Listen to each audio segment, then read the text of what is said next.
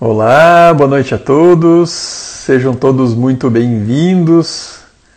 Hoje é um dia que a gente vai ter uma conversa muito bacana, uma pessoa bastante conhecida de vocês aí, e hoje será o nosso penúltimo encontro do ano. Então temos, teremos hoje, teremos na semana que vem, e depois teremos uma, uma pausa aí de umas, umas três ou quatro semanas. O Coutinho já está chegando, a mais um é, programa do, do Androcast e do Andro Center Convida. Hoje nós vamos falar a respeito de tratamento da disfunção erétil com medicações intracavernosas. É um tema bastante, bastante bacana, é um tema diferente.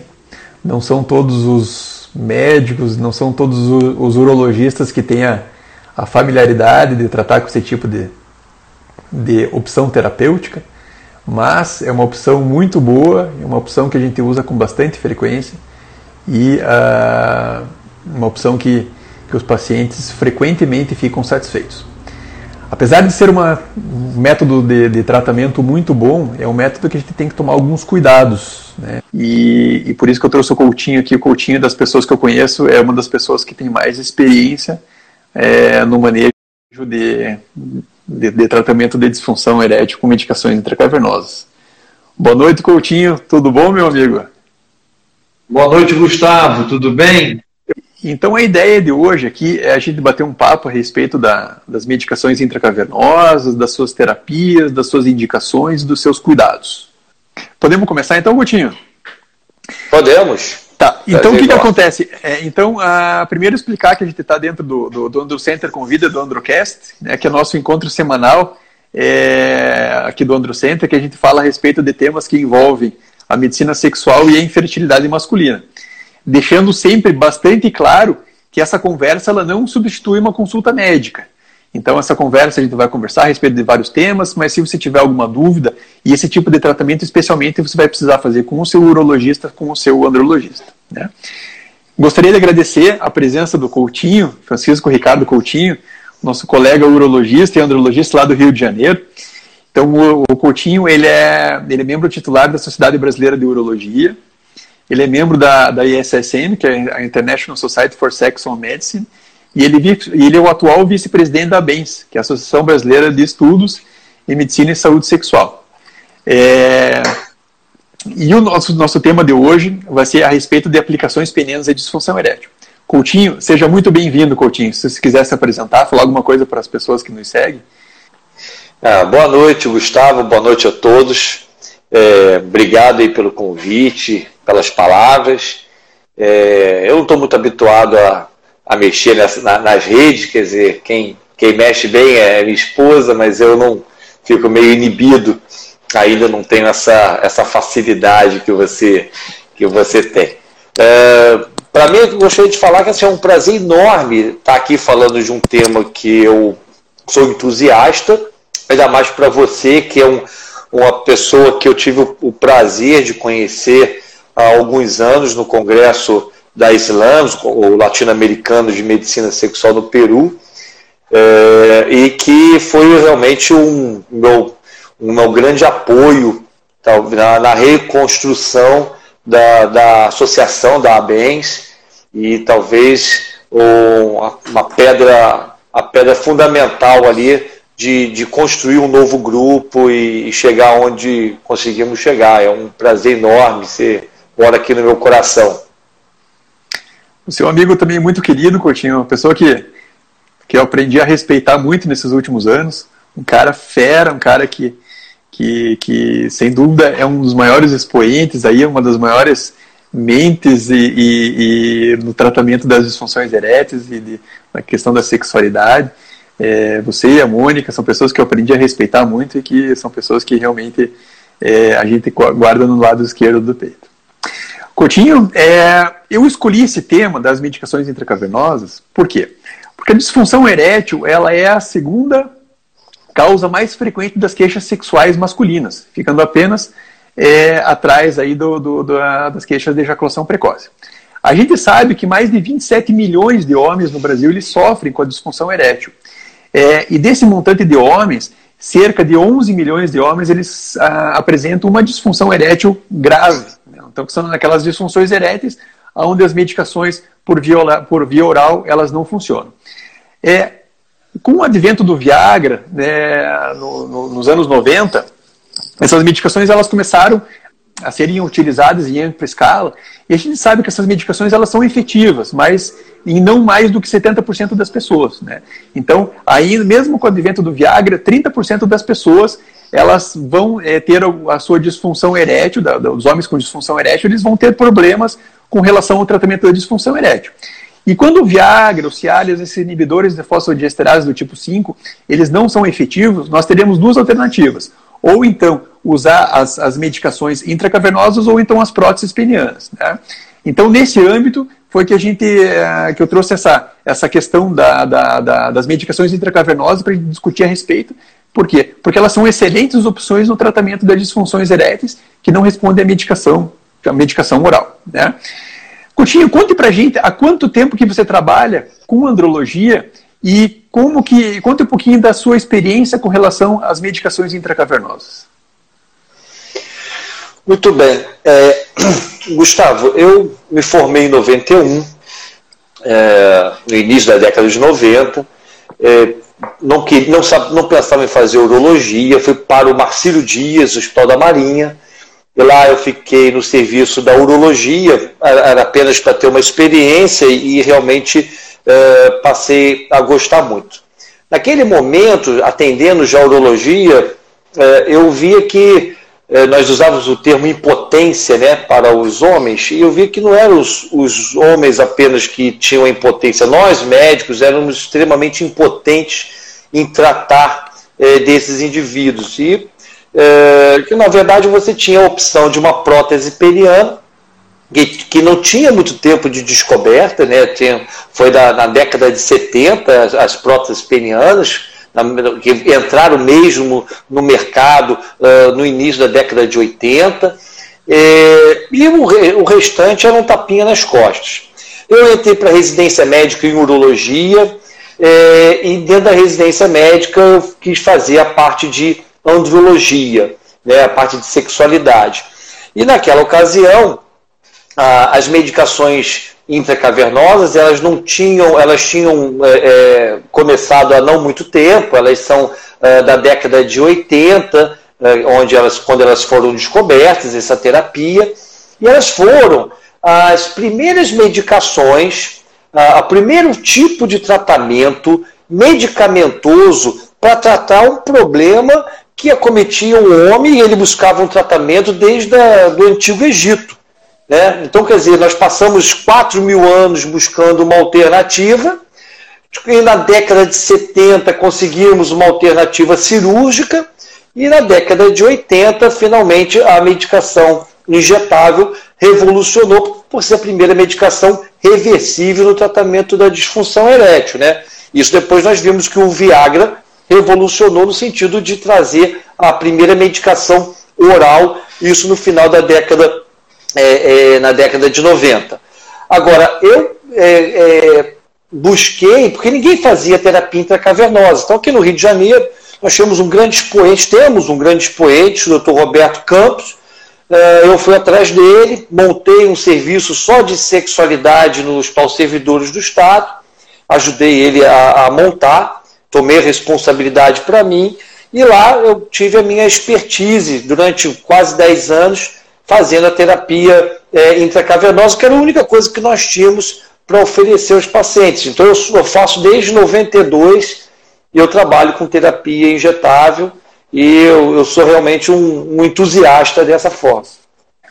É bastante interessante é, esse relato do Coutinho. Primeiro que o Coutinho é, começou a trabalhar numa época que não tinha inibidor, né, que não tinha medicação oral.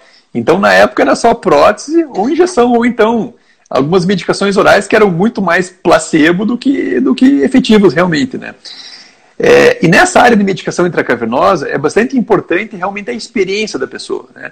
É, eu, quando acabei minha residência médica, eu fui para fazer meu fellow lá com o Trocínio Negrina, a gente tem, tem as, as bases das, das medicações, né?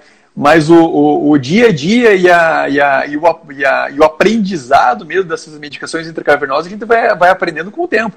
Né? Então, por exemplo, assim, os tratamentos que eu, que, eu, que eu fazia lá em 2010, 2011, a experiência que eu tinha naquela época e o que eu tenho hoje é muito diferente. Então, boa parte das coisas a gente vai aprendendo pela própria experiência, né, Coutinho? É, é, dose que começa, titular dose, que medicação que você vai usar, né?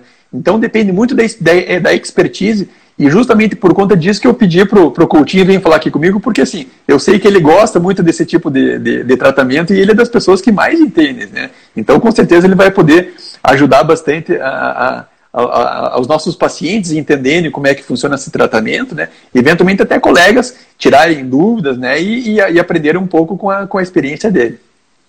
Coutinho, é, a ereção é, ela é um, um, fenômeno que acontece dentro do pênis por uma vaso, uma, uma, um relaxamento da musculatura lisa. E esses músculos lisos da, da, da intracavernosos eles vão permitir com que é, aumente o fluxo de sangue e esse sangue fique aprisionado dentro do pênis, né? Você consegue explicar para a gente, é, do modo simplificado, do modo leigo, como que as medicações intracavernosas vão é, culminar numa ereção peniana? Bom, é, primeiramente, completando o que você é, falou, as medicações intracavernosas elas são cercadas de muitos mitos, né? E o que acontece é o seguinte, ela para que ela tenha uma, uma eficácia e uma segurança, ela tem que ser feita com muita dedicação. E na prática médica, muitas das vezes o, os colegas não têm uh, tempo, disponibilidade, etc., para uh, cuidar da, adequadamente disso. Então criam-se mitos. A medicação pode dar uma ereção muito prolongada, pode causar uma alteração peniana. Então ela vai criando, além de ser algo injetável, então tem o mito da dor, tem a questão da injeção, né? Que, que assusta desde a da infância. A gente fala, oh, se não comer bem, vai ter que tomar uma injeção. Então isso tudo vai, vai criando esses falsos mitos, né? É, e acaba sendo abandonada. A injeção peniana ela é muito negligenciada. Ela é um tratamento extremamente eficaz, mas negligenciado. A maioria dos colegas fazem a medicação oral, medicação oral não funciona, propõe uma prótese periana. É, não discutem com o paciente, às vezes, essa, essa técnica é uma técnica muito eficaz e reversível. Mas voltando à sua questão, é, a ereção ela é um mecanismo puramente vascular é, é um mecanismo hidráulico. Então, é, você precisa é, de ter substâncias que relaxem os corpos cavernosos, né? que o, o tecido é, cavernoso. Eu até dou um exemplo, tecido cavernoso, eu faço, parece uma, cachos de uva passa, onde cada uva é um sinusoide que se enche de sangue. Nosso estado pênis flácido, Boa nós temos uma é. uva, uma, boa, uma uva passa. E aí, quando você tem o estímulo sexual, que pode ser tanto ele reflexo pelo estímulo tátil ou pela, uh, por via psicogênica, né? visão, audição, fantasias, uh, aquelas, aquela, há uma, uma mensagem neurológica, a cada casca daquela uva libera uma substância, em última forma, que nós chamamos de GMP que é o motor, é o vasodilatador que vai permitir a entrada de sangue. Bom, o Viagra e as medicações orais, elas não são indutoras da ereção, elas são facilitadoras da ereção, porque você tem que ter toda a cascata de desejo, etc., para produzir o GMP cíclico, e parte desse GMP cíclico ele é naturalmente destruído por uma enzima, que é a fosfodiesterase, e o comprimido bloqueia a enzima. Então ele é um facilitador. Ele vai criar é, uma facilidade, porque vai usar todo o GMP que você mesmo produziu. A injeção peniana, ela pula essa etapa. Ela já é um vasodilatador. Então você, ao aplicar a medicação, você vai causar, determinar essa vasodilatação, o sangue vai penetrar no pênis, e quanto melhor a entrada desse sangue, ele vai comprimir as veias que levam o sangue embora e vão manter então o pênis na sua ereção. Basicamente, essa diferença. a gente brinca, o indivíduo pode aplicar uma injeção, obviamente se ele tiver o estímulo, ele vai ter uma resposta melhor, mas ele pode aplicar uma injeção ir para um velório que ele vai estar tá em ele, dependendo da dose, ele vai estar tá em ereção, não vai depender do estímulo dele, porque é um, é um vaso, por isso que torna-se muito mais potente do que as medicações orais. É, eu gostaria só de fazer um parênteses aqui, né? E dizer que uh, o, o assunto que a gente está abordando hoje aqui é a disfunção erétil de origem orgânica. Uh, essas medicações intracavernosas, elas não são o tratamento padrão e não é a recomendação para o tratamento das disfunções eréteis de, de, de origem psicogênica. Então, as, as, as, disfunções psicogênicas a gente vai tratar com psicoterapia e não com medicação intracavernosa. Só para deixar aqui bem claro que uh, o, o, que nós estamos abordando hoje são as disfunções eréteis de origem orgânica. Coutinho, é, qual que é, a, na, na, tua experiência, do modo geral, assim, o, que, que, o que acontece? A gente tem muita pouca literatura que fala a respeito de medicações, medicações intracavernosas. Na tua experiência, é, qual que é a taxa de sucesso das medicações intracavernosas nas disfunções eréteis de origem orgânica? Qual que é a porcentagem dos pacientes que respondem bem a essa medicação?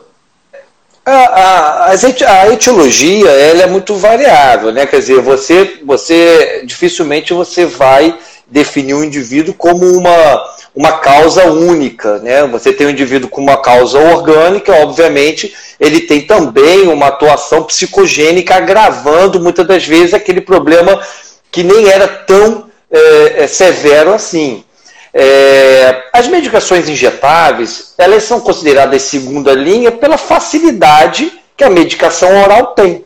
Não porque ela é melhor, ela, ela até atua uh, com uma resposta muito maior. As respostas da medicação injetável, elas normalmente chegam a 80%, 90%, dependendo da, da etiologia, como dos neurogênicos, praticamente 100% dos pacientes que são lesados medulares, responde à terapia é, injetável. Então, a taxa de sucesso, quando a gente leva isso para o que nós temos em medicina, 90% de resposta, de sucesso, ela é muito grande.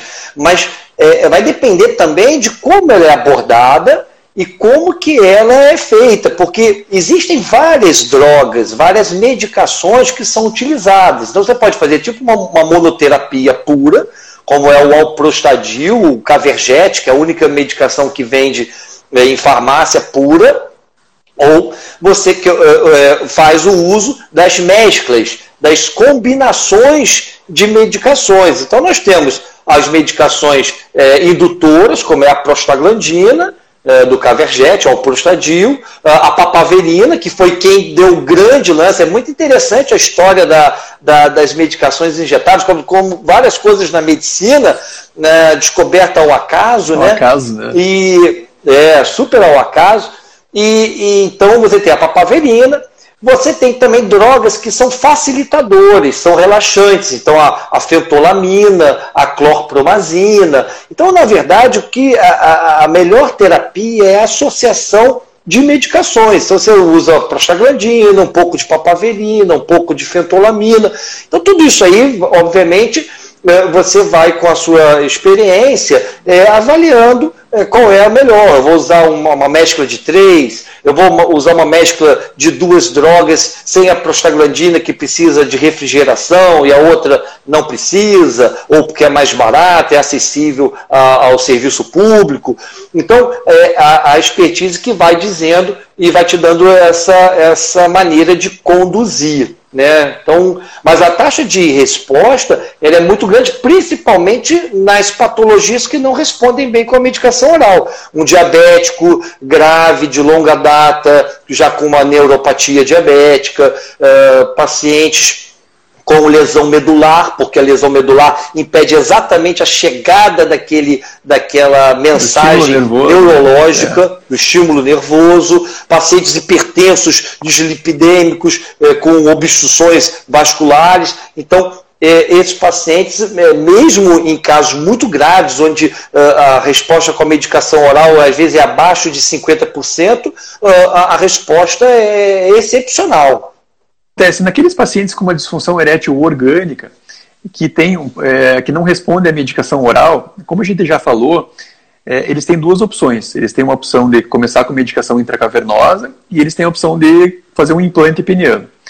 É, eu queria que você explicasse um pouquinho é, a diferença entre uma ereção é, que foi originada por uma, por uma aplicação peniana e a, a, diferença entre uma ereção de uma prótese peniana. Elas são iguais? Bom, isso é uma, uma pergunta interessante, né? Na verdade, a gente tende a, a seguir uma linha de, de, tratamento, que obviamente ela não é rígida. É, nós começamos com a terapia oral, por ser mais fácil, né? Se o paciente não responde bem com a terapia oral, nós oferecemos a terapia é, é, injetável, porque ela é reversível, o indivíduo aplica quando ela quer. A grande diferença da prótese, que seria a terceira opção quando há uma falha ou quando o paciente não quer, às vezes o paciente não quer fazer a terapia injetável. Eu acho que o paciente que não quer fazer a terapia injetável, eu acho que ele foi mal é, preparado para receber a terapia injetável, essa é a minha opinião. É a minha opinião. Eu, na, minha, na minha clínica privada, eu, eu, não me, eu acho que não boto uma prótese há pelo menos uns oito anos, tá entendendo? É, porque a grande maioria responde bem e, e aceita a ideia da, da terapia. A terapia injetável, a grande vantagem também é a reversibilidade. Você, a medicina, ela vai dando saltos então, por exemplo, nós estamos agora com a onda de choque, a terapia de onda de choque, ela ainda tem uma, uma ela não tem ainda estudos robustos de boa, boa, de boa resposta e etc. Mas às vezes, de uma hora para outra, há uma modificação, um encontro de, do paciente ideal. Né? Então, a medicina, nós temos é, é, é, célula-tronco, é, plasma rico em, plaque, é, em plaquetas que são coisas que podem trabalhar nessa regeneração tecidual. Então, quando você faz uma terapia injetável, você está mantendo o seu corpo cavernoso íntegro. Quando você parte para uma prótese peniana, é, você destrói o corpo cavernoso por implante da prótese. A prótese é ótima, quando dá certo. É a maioria das vezes dá certo, mas você tem aí um, 1, 2, 3% de casos que complicam, que infectam. E uma vez uma prótese infectada, é um, é um terror para o pro profissional que colocou e para o paciente mundo, que né? perdeu, porque o colocar novamente uma prótese é, é, ruim. Então, assim, a grande vantagem que eu digo para meus pacientes, a, a, injeção é a sua própria ereção.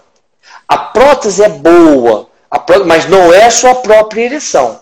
O pênis, às vezes, ele, ele diminui um pouco de tamanho, a, a, prótese, a maioria do Brasil, a prótese colocada é a prótese é, é maleável, é uma prótese que você não tem condições de, de ocultá-la tão bem. Então, o paciente está sempre o tempo todo com o pênis em ereção. Ele não tem a, a sensação prazerosa do, de sentir o pênis entrando em ereção. E o homem confunde muito isso com libido, com desejo. Então, quando ele sente Exatamente. que o pênis entra. Porque é muito comum o paciente que botam prótese e se queixam. A prótese está perfeita, mas ele não, não tem desejo. Na verdade, ele não foi bem preparado para aquela prótese, né? Ele não tem aquela sensação de ereção que dá a ele um start de eu estou desejando aquele ato.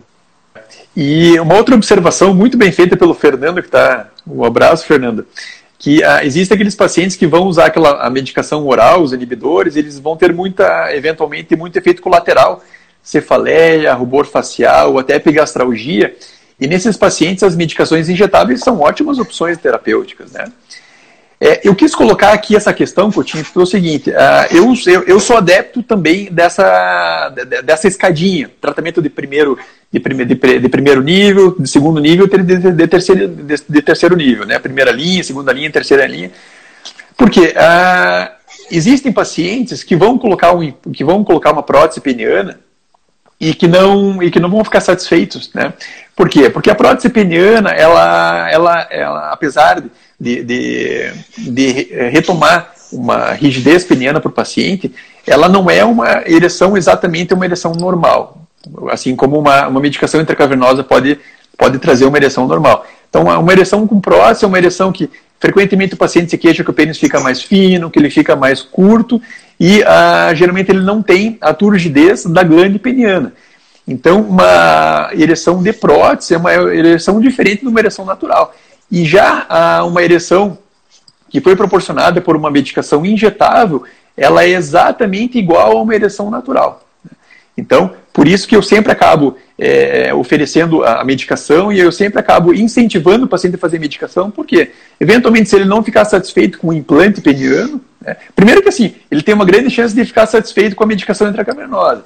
E se ele não ficar satisfeito com o implante, a gente vai saber que a gente fez todas as opções que estavam à nossa disposição, né, Coutinho? É, exato. E o, como o Fernando é, pontuou bem, um abraço aí para o Fernando, grande, grande, é, é, grande descoberta esse ano, Fernando Cruvinel, tá? É, um colega fantástico. E, mas o, o, é, a medicação injetável, ela, ela pode ela era usada, sempre foi usada em pacientes que tinham contraindicação à medicação oral, Hoje em dia é mais raro a gente encontrar pacientes em uso de nitrato. Acho que hoje em dia quem tem que tomar nitrato, o, pessoal bota um, um stent e é raro ver um paciente usando nitrato, mas o nitrato é uma contraindicação formal ao uso da, da medicação oral. É, alguns pacientes não, não, não, têm uma boa resposta, têm efeitos adversos, é, tem pacientes que são muito ansiosos, então essa, essa questão de tomar a medicação com uma hora, uma hora e meia antes da relação sexual, eu acho que atrapalha muito. Tem paciente que fica com uma expectativa muito grande, aí ele começa a ter uma descarga de adrenalina e piora a resposta à medicação oral dele. Isso faz com que ele tenha vá para outra relação com mais, é, é, com mais adrenalina, dificultando ainda mais a ereção. E tem pacientes que acham muito prático a, a terapia injetável, é aplicada cinco minutos antes do ato sexual. Então, ele, ele para, é, é, ele equivale mais ou menos a um lubrificante íntimo feminino, né? Da mesma maneira que a mulher usa um, um lubrificante íntimo, óleo de coco, um KY, alguma coisa disso, o homem vai ali no, no banheiro e aplica a, a, injeção dele e deixa ela vindo naturalmente, agindo junto das preliminares. Então, a, a medicação ela é essa grande, grande vantagem. Muito boa também a observação, até a observação que o, boa noite Henrique, Henrique também ele é urologista, andrologista lá do Rio de Janeiro. Muito bom ter você por aqui também, Henrique. Então, essa questão do Henrique vai muito com relação a essa próxima coisa que a gente vai abordar.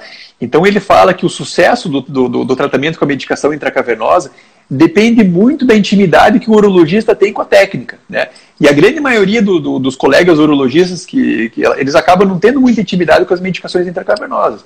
Então é bastante importante que o urologista que, que trata dos pacientes com relação às medicações intracavernosas tenha uma intimidade e saiba o que está fazendo. E o, o tratamento com, essa, com, com essas medicações injetáveis é, não é um tratamento isento de efeitos adversos. Né?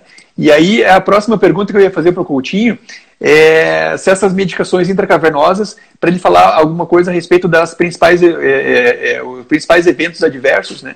que são o priapismo e a fibrose peniana. O que, que a gente tem que fazer para evitar esse tipo de complicação? Então vamos lá. Uh, primeiro, é, como foi muito bem colocado, depende muito da, da, da familiaridade que o urologista tem com a terapia injetável. É, a, a, eu já estou mais ou menos, vou fazer 30 anos de formado, a maturidade ela me fez é, é, cada vez mais fazer mais do que eu sei fazer e passar para os colegas que fazem outras coisas melhor do que eu os casos. E eu sempre falo assim, eu, eu tenho muito medo da síndrome do pato. O pato é aquele cara que faz, é aquele, aquele animal que faz tudo. O pato voa, o pato direito, né? nada, né? o pato anda, faz tudo, tudo mal. E isso acho que é o que ocorre também com terapia intracavernosa. O colega tem uma noção, tem uma ideia, mas não é familiarizado, queima a etapa. Então ele, ele queima uma técnica excelente, porque é, fez uma, um, um, treinamento meio nas coxas, ali, meio de qualquer forma. O paciente foi mal orientado, não foi seguro para casa, para terapia. Isso é uma novidade. Ele vai injetar, fazer uma injeção no seu próprio pênis. É, então, obviamente, que isso é conta.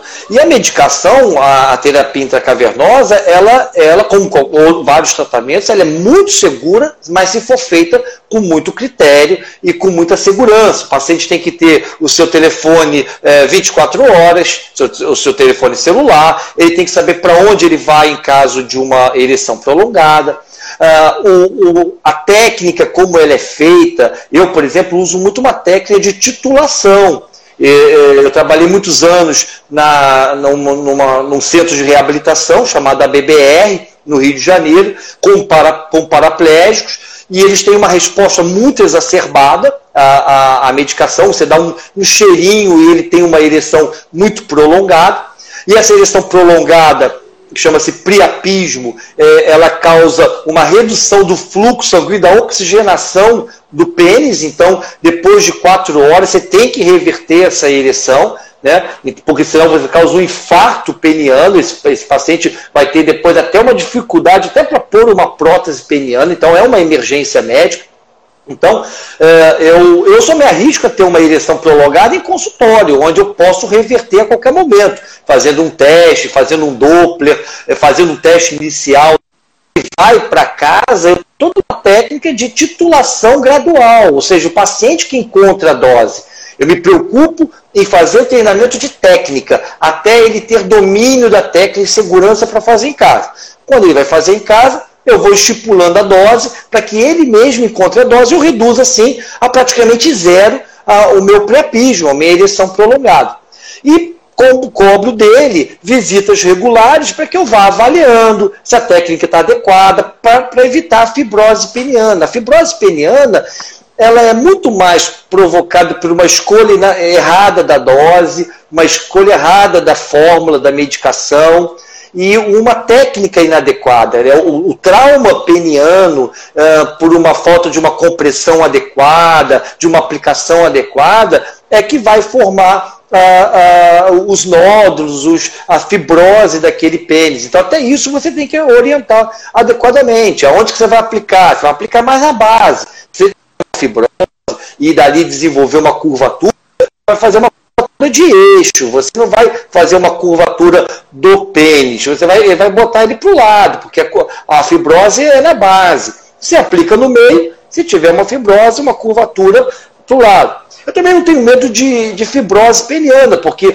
partimos do princípio que esse paciente, é, é, eu estou dando uma opção a ele que não a prótese. Então, se ele desenvolver uma fibrose peniana, a gente dá um tempo, espera, vê como é que vai evoluir. A maioria dos casos eles regridem, é mais um processo inflamatório ali, então você vai massageando, tração, mesmo, mesmo tratamento que se faz para uma, uma doença de Peyronie, que é essa fibrose, e normalmente ela é, regride. E se caso uh, o paciente é, tenha outras, pior das hipóteses, ele vai pôr a prótese peniana e não vai atrapalhar em nada. É, justamente, não é pelo medo de, da, da, das complicações que a gente vai deixar de usar o método, né? mesmo porque se o método falhar, a gente vai partir para a terapia de terceira linha, que é a prótese de qualquer jeito. Né? Então a gente pode ou ir para a prótese de qualquer jeito, ou então tentar alguma coisa menos invasiva que pode, eventualmente, se for usado do modo inadequado, ou então, dependendo de, de como for a evolução, evoluir para uma prótese. Né?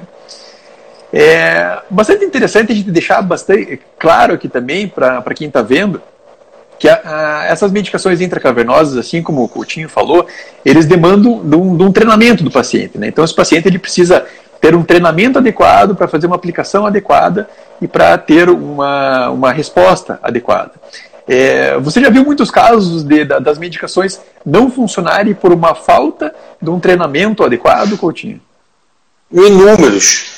E hoje mesmo eu recebi um, um, um paciente e estava perdido. Ele, na verdade, testou uma fórmula, ah, fez alguns testes, total domínio e, e, e, muito provavelmente não tem nenhum fator de risco, é que não a, a, técnica mal aplicada ela leva a uma grande taxa de abandono. A taxa de abandono é, seja grande porque o paciente é mal orientado. O paciente bem orientado, ele fica por anos. Eu tenho meus pacientes que estão há 20 anos fazendo terapia intracavernosa, chegou medicação oral, usaram, é, gostaram, tiveram resposta, mas não quiseram trocar. Preferiram continuar na terapia injetável. Então, a gente tem que ter é, é muito critério e, obviamente, é, a orientação adequada. Eu não oriento a injeção se o paciente respeita. Eu, eu, eu esgoto a medicação oral né? mas é, tem muita tranquilidade em, em, em.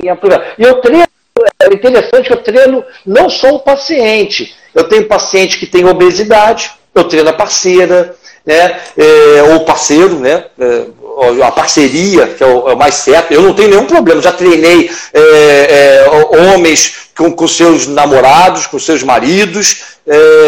Tem pacientes, por exemplo, tetraplégicos. Eu já treinei enfermeiras, já treinei é, acompanhantes de não que não tinham, mas elas aplicavam para que o paciente pudesse é, namorar, ou com, ou com uma profissional, ou com, uma, ou, ou com alguma outra parceria. Então, o importante é você ter pessoas que estão adequadamente preparadas para poder é, fazer a técnica correta. É justamente esse treinamento de quem vai fazer a aplicação ou do paciente, ou então da parceria, ou então de você ter alguma profissional que pode, possa eventualmente aplicar essa medicação para o paciente é bastante interessante. Né? Coutinho, a gente passou aí agora no, no, no último mês de, de, novembro, né, então no nosso novembro azul, mês no qual a, a Sociedade é, de Urologia faz uma campanha a respeito da saúde masculina focada no câncer de próstata. Né? É, a gente pensa sempre na, na saúde masculina no modo geral, mas o foco principal é o câncer de próstata, diagnóstico precoce do câncer de próstata. É, quando os, os, cânceres de próstata eles são diagnosticados numa fase, uma fase precoce é, e a gente identifica que são cânceres é, clinicamente significativos, frequentemente esse paciente então ele acaba sendo submetido a um procedimento chamado prostatectomia radical, que é uma cirurgia onde a gente extrai toda a, a próstata do modo inteiro e as vesículas seminais. E essa extração cirúrgica, ela é impossível de ser realizada sem algum tipo de trauma nervoso sobre os nervos cavernosos. E dessa forma, é, apesar da técnica empregada, as técnicas, apesar de ser uma técnica aberta, laparoscópica, robótica, esses pacientes eles acabam evoluindo para um grau de disfunção erétil de até 70%. Né? É, sabemos que é, esse tipo de disfunção erétil não é um, uma disfunção erétil que costuma responder bem com medicações oral. Né?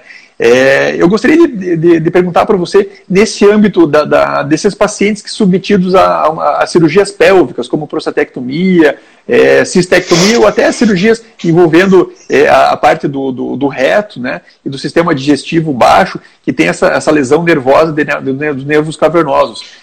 As medicações intracavernosas elas são uma boa opção para o tratamento tanto da parte da reabilitação peniana quanto do tratamento é, da disfunção erétil sob demanda desses pacientes? Mas olha só, Gustavo, você tocou num assunto que eu acho assim, cara, de uma importância enorme, que é a reabilitação pós-radical. A cirurgia radical de próstata é maravilhosa, ela é padrão ouro, primeira opção, é, cura o indivíduo do câncer eu peguei bem a, a prostatectomia radical no início, logo da minha residência médica, onde você, cada 10 pacientes que operavam, 8 ficavam incontinentes, com perda urinária. É, hoje nós tivemos é, é, grandes evoluções técnicas, os pacientes ficam muito bem recuperados com a, com a parte é, é, urinária. A fisioterapia pélvica ajudou muito a, a, a essa recuperação.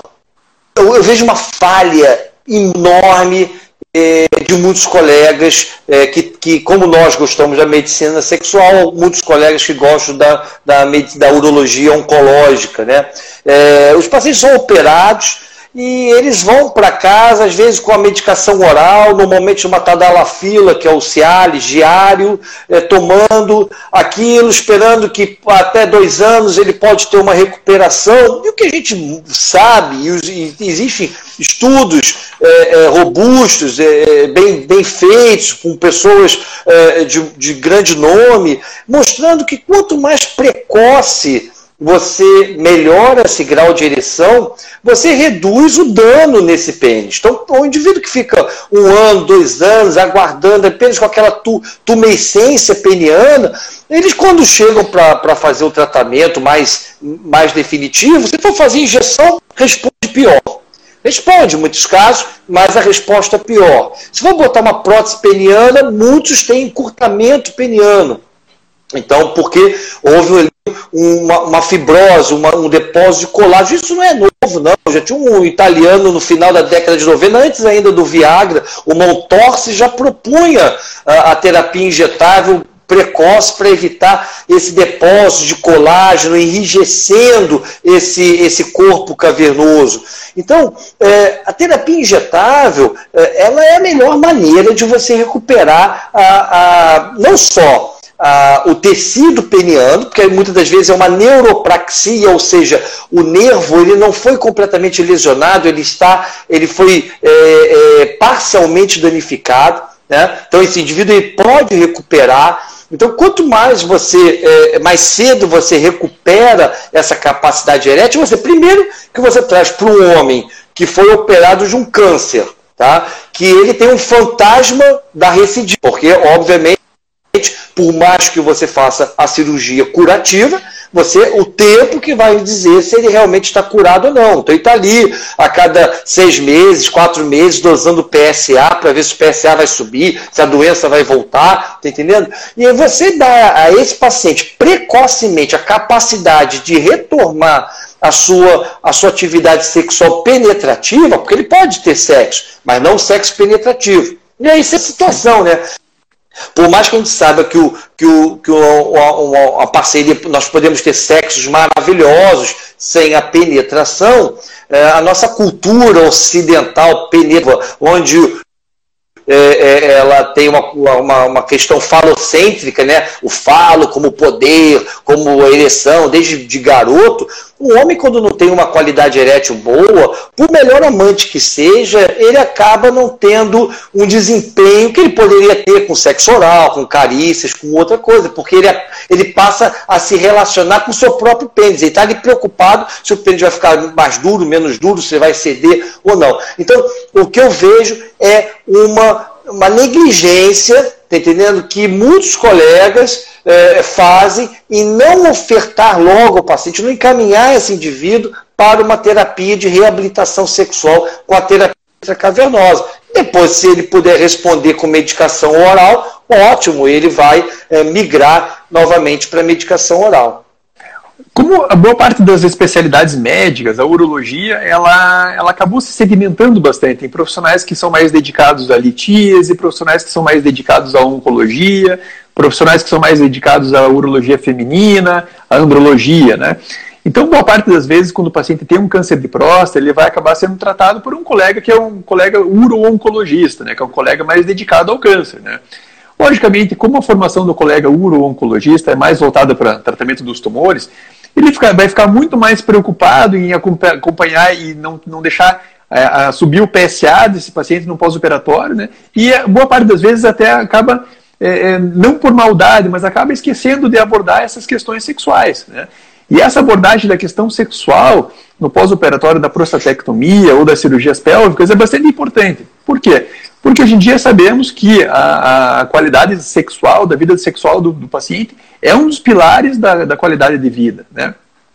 E se esse paciente não acaba, acaba não, não, não, não, tomando esse cuidado de fazer isso que a gente chama hoje de uma reabilitação pós-prostatectomia, que é na qual a gente faz é, essas medicações é, intracavernosas do modo de duas a três vezes por semana, para justamente manter a rigidez desse pênis, para ele para o pênis manter funcionar. Por, por quê? Porque todo, todo, toda parte do nosso corpo que a gente não usa ela acaba atrofiando. Então esse paciente pós-operatório ele não vai ter ereção involuntária noturna. Não tendo ereção involuntária noturna esse pênis ele vai atrofiar e ele vai entrar num estado de, de desfuncionalização. Então assim muito bem como o Coutinho falou se após esse período de neuropraxia é, que é o período no, no, qual o nervo pode voltar a funcionar ou não. Se ele, é, se o, o, nervo voltar a funcionar, mas encontrar um pênis desfuncionalizado, esse pênis não vai funcionar não por causa do nervo, mas ele não vai funcionar porque o pênis está desvitalizado. Então é nesse sentido que boa parte das, da, da, do tratamento, boa parte da, da, nossa atividade como andrologista hoje em dia é realmente fazer uma reabilitação peniana pós-prostatectomia. Né? E, e, nós fazemos isso com muita frequência e nós observamos que o quanto antes a gente começa esse tratamento de reabilitação pós-prostatectomia ou pós-cirurgia pélvica, melhores são os resultados, tanto do ponto de vista funcional, quando esse nervo recupera a função, quanto do ponto de vista do paciente poder retomar a atividade penetrativa o quanto antes, né, Coutinho? Quanto mais precoce ele tem essa capacidade penetrativa, é o ideal, é óbvio, é o, o, o paciente recupera, faz a, a, a reabilitação peniana, porque você falou muito bem, a, a, ereção noturna que nós temos é uma defesa do nosso organismo para manter a, a, a, funcionabilidade desse pênis, desse órgão, que às vezes por questões culturais, por, é, é, é por desejos do paciente, por religiosidade, etc., ele pode não ter uma vida sexual tão ativa. Eu costumo dizer, a ereção noturna é o suspiro como nós temos o suspiro do, do, pro, pro, dos nossos pulmões para poder distender aqueles alvéolos que normalmente. Né? Exatamente, é, é, a ereção noturna. Então, a, é, a, é, a, importância dessa, dessa abordagem, mais que os estudos mostram, você, a, o ideal é você começar até com até três meses, é, o, é o tempo ideal pós-cirurgia, né? É. E bastante interessante que então esses pacientes que têm essa neuropraxia ou essa lesão nervosa, eles não apresentam ereção noturna involuntária. E essa ausência de ereção noturna involuntária vai fazer com que esse pênis fique desfuncionalizado. Né? Então, bastante importante no pós-operatório a gente tomar esse cuidado. Né? E, então, eventualmente, as pessoas que fizeram uma cirurgia de câncer de próstata, que têm essa disfunção sexual no pós-operatório e que queiram, eh, eventualmente, tratar disso aí, saiba que é uma coisa que tem tratamento, é um tratamento que é um tratamento relativamente simples, né? E que procure o seu urologista, alguém, alguém que seja mais focado nessa questão da, da, da andrologia para poder fazer esse, esse tratamento. É, outra população que eu gostaria de a gente poder abordar, que talvez é uma das populações que você mais tem é, é, experiência, é no uso de medicação é, intracavernosa naqueles pacientes que sofreram algum tipo de lesão raquimedular, né? É, você trabalhou muito tempo com, com, com, essa, com, essa, com essa, essa população, né, com, essas, com essas pessoas, e são pessoas que respondem muito bem à medicação, né? E boa parte das vezes, inclusive, são, são pacientes que têm é, é uma, uma, lesão completa, que inclusive eles não vão ter dor nem nada, então eles vão ter uma facilidade, inclusive, na aplicação, do ponto de vista do conforto da aplicação, né? É. O, o paciente, olha, essa, essa, é, é, é essa população de pacientes, pacientes neuropatas, eu tenho um carinho é, todo especial. Primeiro que são é, excepcionais amantes, tá? É, são pacientes que têm uma sensibilidade muito grande, eles têm uma, um, como tem um, um problema físico é, é, claro, claro, né, para qualquer um e tudo mais, eles não têm, eles já não têm essa, essa atitude tão falocente que eles conseguem ter um, um, um sexo não penetrativo de muito boa qualidade, mas obviamente que muitos homens querem ter uma ereção, mesmo não tendo uma sensibilidade cutânea, querem ter uma ereção, querem se satisfazer vendo a sua parceria é, utilizando o, o, seu pênis durante o ato sexual. Isso é, é muito, é, é, muito interessante. É, os pacientes que têm lesões completas, lesões medulares completas, não respondem à terapia oral, não, não vão funcionar, são muitas as lesões completas. Então, é, esses pacientes eles têm uma, uma resposta excepcional. E tem mais um detalhe: normalmente, o homem que não tem uma parceria fixa, né? É, ele às vezes fica meio constrangido, como é que eu vou fazer para aplicar? Primeiro que é muito fácil, o paciente leva isso no bolso, leva como fosse um, um estojo de, de óculos e tudo mais. Mas o paciente cadeirante, ele normalmente ele precisa fazer uma técnica de esvaziamento vesical antes do ato sexual. É. Nós chamamos de cateterismo intermitente. Ele passa uma sonda para esvaziar a bexiga, para evitar qualquer tipo de perda urinária durante o ato e etc. Então ele já está ali, já passou a sonda dele, já esvaziou a bexiga também. e automaticamente ele aplica ali. E como você falou, não tem sensibilidade, não tem dor. E esse negócio de dor também, Gustavo, é, é uma outra, cara, é uma outro mito, é uma bobagem. Você vê, você vê crianças também. tomando é, vacina, vacinas para alergia. Você, você tem pessoas que tomam é, é, medicações para emagrecer ou, ou a insulina, aplicam todos os dias, às vezes duas vezes ao dia, uma, uma injeção na barriga, que não vai nem ver qual é o benefício dela. Como é que não vai aplicar uma injeção no pênis duas, três vezes semana que vai dar a ele uma qualidade erétil? Então, é, dor, eu sempre falo, é a flechada do cupido. A injeção peniana é a flechada do cupido. Dá a primeira assusta, a segunda vê que não é nada aquilo, na terceira em diante, é, uma vez ou outra incomodou um pouquinho mais, outra menos, mas os fins justificam os meios. Eu acho que você ter uma, uma, uma picadinha dessa e depois ter uma ereção de qualidade maravilhosa, durando meia hora, 40 minutos, uma hora, às vezes, é, é excepcional. Eu, eu, realmente sou um, um, entusiasta, poderia ficar aqui o dia inteiro falando de, das vantagens de uma terapia injetável. Eu sempre brigo com meus pacientes que uh, eu faço uma analogia de como que foi a primeira vez que o paciente foi fazer a barba. Né? Então você se, você, você se bate com a espuma, você se bate com a lâmina, às vezes se corta, e aí depois aquilo lá entra tanto no, teu, no, no, no teu dia a dia e no, na, que acaba ficando é, medular, né? acaba é, sendo muito mais tranquilo de fazer. Né? A, a, gente estava comentando também, Coutinho, que eventualmente a gente a, até pede para a parceria vir junto para aprender a fazer essas aplicações, né? E que a, sempre a gente ter uma, uma, uma esposa, uma, uma parceria motivada no tratamento é muito bacana.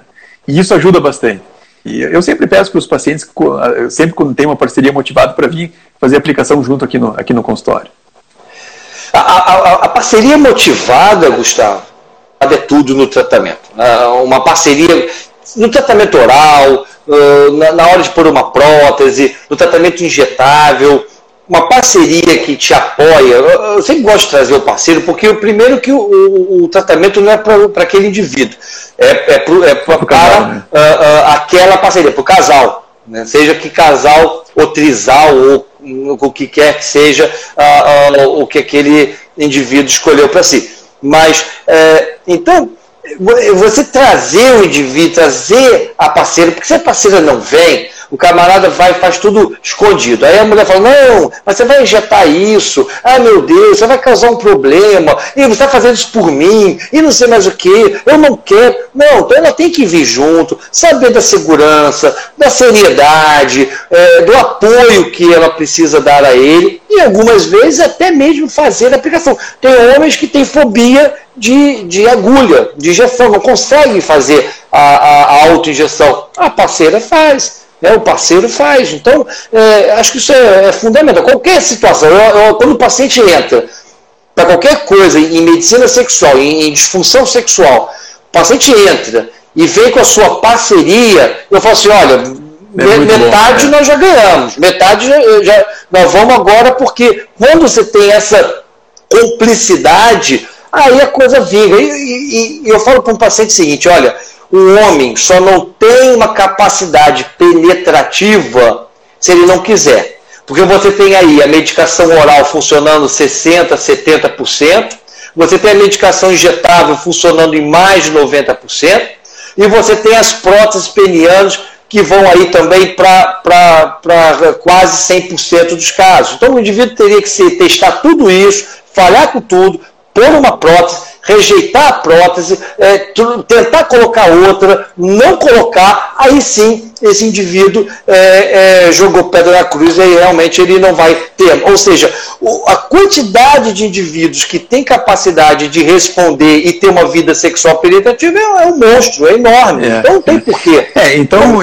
O paciente que tem uma disfunção erétil, que procura o, o, seu andrologista, ele tem uma chance enorme de conseguir resolver o seu problema, né?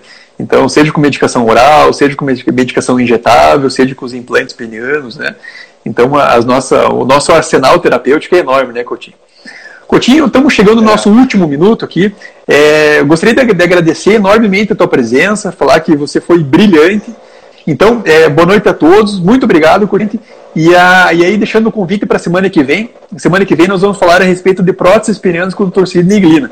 O torcido Neglina é um dos grandes expoentes aí, um dos grandes professores de quase todos os urologistas de, de, de, de todo o país. Tá certo? É, então, boa noite a todos, é, fiquem bem, uma boa semana e até semana que vem. Um abraço.